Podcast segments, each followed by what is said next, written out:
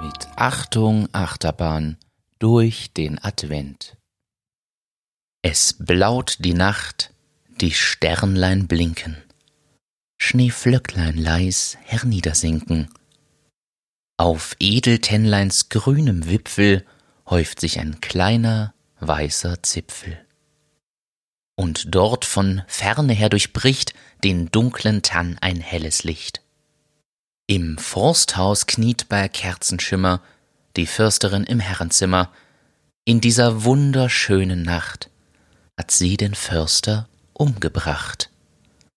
Er war ihr bei des Heimes Pflege seit langer Zeit schon sehr im Wege. So kam sie mit sich überein, am Niklasabend muss es sein. Und als das Häslein ging zur Ruh, das Rehlein tat die Augen zu, erlegte sie direkt von vorn den Gatten über Kimm und Korn.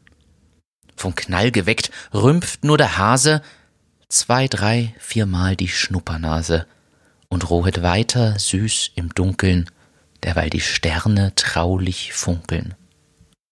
Und in der guten Stube drinnen, da läuft des Fürsters Blut von hinnen. Nun muss die Försterin sich eilen, den Gatten sauber zu zerteilen. Schnell hat sie ihn bis auf die Knochen nach Weidmanns Sitte aufgebrochen. Voll Sorgfalt legt sie Glied auf Glied, was der Gemahl bisher vermied behält ein Teil Filet zurück als festtägliches Bratenstück und packt sodann, es geht auf vier, die Reste in Geschenkpapier. Von ferne tönt's wie Silberschellen, im Dorfe hört man Hunde bellen. Wer ist's, der in so tiefer Nacht so spät noch seine Runde macht? Knecht Ruprecht kommt auf goldnem Schlitten mit einem Hirsch herangeritten. Sagt, gute Frau, habt ihr noch Sachen, die armen Menschen Freude machen? Die sechs Pakete, heilger Mann, s ist alles, was ich geben kann.